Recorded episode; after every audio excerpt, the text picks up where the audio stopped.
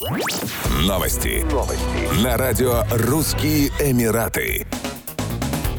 Жители Объединенных Арабских Эмиратов с пессимизмом встретили повышение цен на самые доступные повседневные радости. В связи с инфляцией и ростом цен на топливо подорожали такие любимые лакомства, как чай, карак и другие вкусняшки. Эталонная цена на чай с кардамоном и молоком, любимый напиток в ОАЭ, впервые за 17 лет взлетела в полтора-два раза. Если раньше стакан горячего чая можно было приобрести за символическую монету в один дирхам, то сейчас продавцы просят за него полтора или два дирхама. Любители напитка, которые привыкли выпивать по несколько чашек в день, расстроены и отмечают, что им придется сократить свой ежедневный рацион. Аппетитная самса, универсальная закуска представителей разных национальностей, также стала жертвой роста цен. Кафетерии в исторических районах Дубая теперь просят за один треугольник не один, а полтора дирхама. Любителей подкрепиться шавермой новые цены тоже не радуют. Они выросли в среднем с 5 до 8 дирхамов за закуску.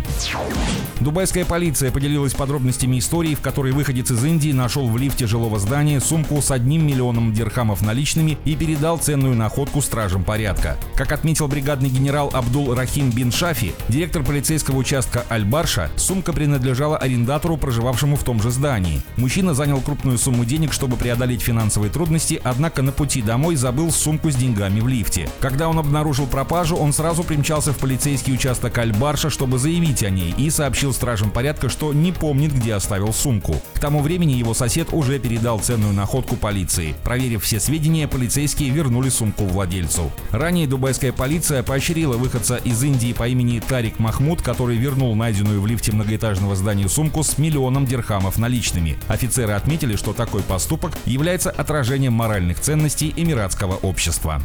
Еще больше новостей читайте на сайте RussianEmirates.com